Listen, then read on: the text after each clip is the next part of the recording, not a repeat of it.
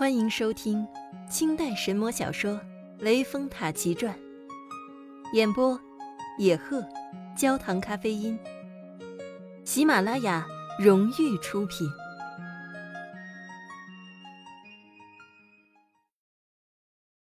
第二十二回，观世音化道治病。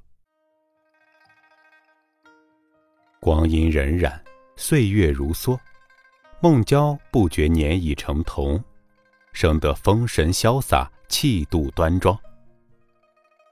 公府焦荣遂送他入学读书。这孟郊十分聪明，过目成诵，问答如流。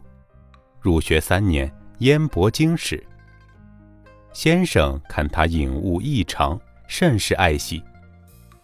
同学们却因先生爱他，个个心怀妒恨。时常巡视与孟郊口角，孟郊总是付之不理。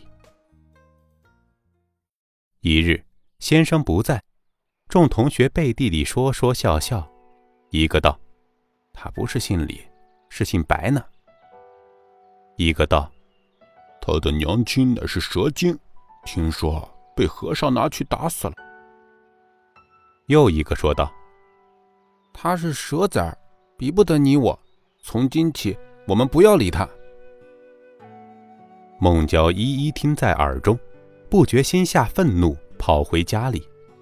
到了门前，叫道：“母亲开门。”焦荣听见孟郊的声音，一步出来，开门问道：“儿啊，你在书房读书，为何今天回来这么早？”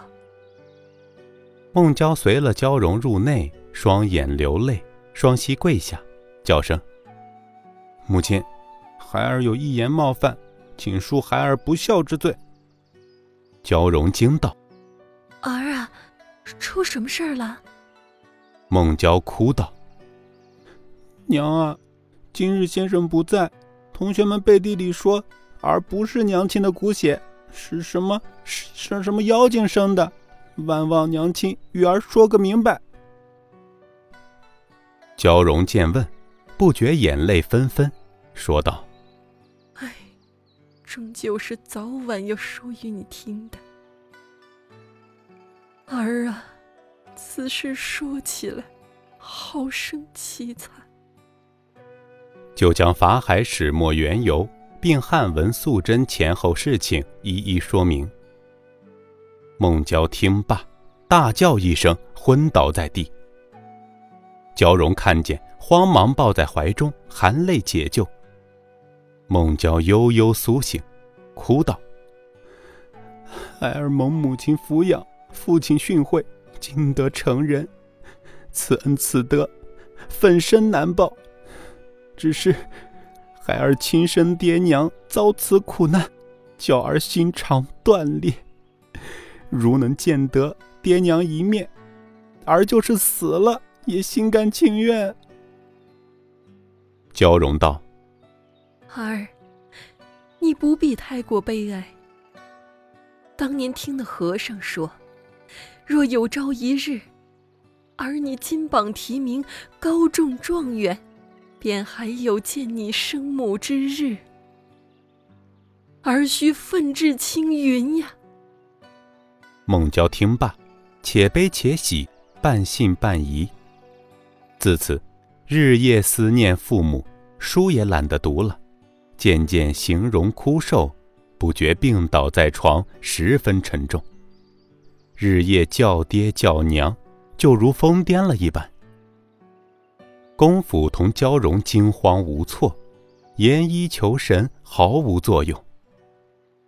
公府背地埋怨焦荣道：“你真是没见识，你就不该对他说明根由。”这万一有个三长两短的，岂不辜负了弟妹的重托？焦荣无言可对，只是叹气。孟郊日夜狂呼乱叫，二人思量无法，唯有日夜守住房中。且说南海观世音菩萨一日在紫竹林中游玩，偶然有所思，口称：“善哉。”现今文曲星官有难，医药难治，待我前去救他便是了。”菩萨及时出了紫竹林，纵起祥光，来到西湖，化作木原道人，手持木鱼，一路来到公府门首，叫声：“化斋。”公府正在厅上兀自发愁，听得门外化斋声音，不出门来，见一道人身穿道服，手持木鱼，足踏草履，神气飘然。功夫忙急迎入厅内，叙礼坐下，问道：“老师从何处而来？”菩萨道：“贫道自幼出家，在天竺寺得遇一人，传授仙方，炼制丹药，云游天下，普救众生。偶到贵地，母仪善缘。”公府见说大喜，叫声。老师，弟子有个儿子，现下得了失心的怪病，日夜呼叫，医药无效啊。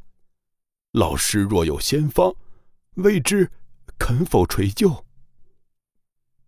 菩萨笑道：“贫道专一利人济世，既然令郎有病，贫道理当效力。”公府大喜。遂即起身，请菩萨入房看了病症。菩萨道：“不妨。令郎此症乃是七情所伤，致成昏乱之后。贫道有丹药一粒，可治此症。”菩萨说罢，遂即解开行囊，取丹药一粒，递与公府。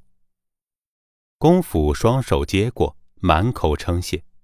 将药交与焦荣，遂同菩萨出房，同到厅上坐下，置斋饭款待。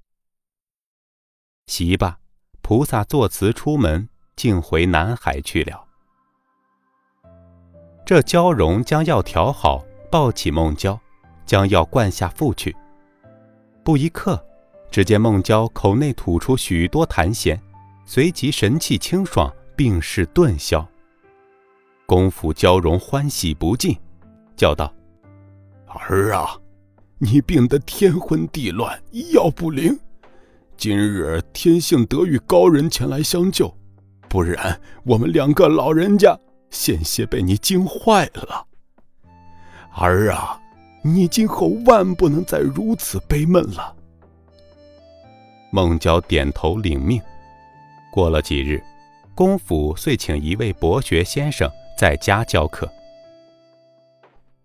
孟郊因听得焦荣说，将来若是高中状元，则同父母会面有期，遂把思忆父母的念头抛开，一味勤读，寒暑无间。不上三四年光景，早已读得胸罗七斗，学富五车。这一年，正值宗师行文岁试，孟郊应童子试。就考中了秀才。报到家中，公府同娇容欣喜无限，不免簪花拜客，忙乱几时方得安静。转眼秋闱已尽，孟郊打点上省乡试，三场已毕，揭晓后，孟郊高中了第一名解元，自己也十分得意。鹿鸣宴罢，参拜作诗、房诗。众人无不羡他青年俊美。公事一完，起身回来。此时亲朋齐来庆贺，家中热闹，自不必说。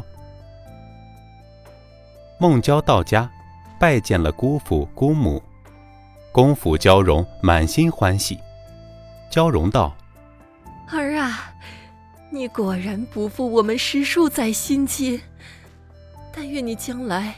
高官得坐，骏马得骑。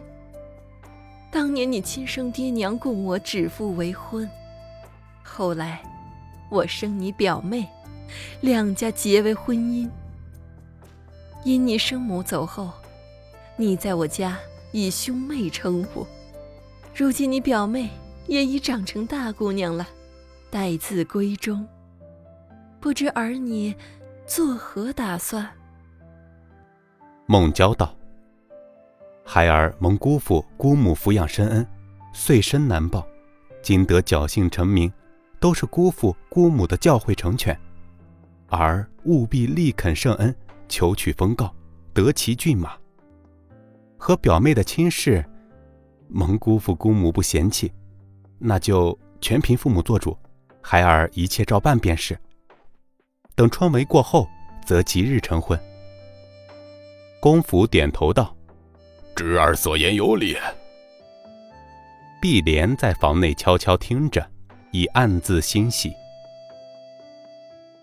孟郊在家打发诸事明白，遂即料理入京会试。公府开言践行，焦荣不免叮咛路上小心。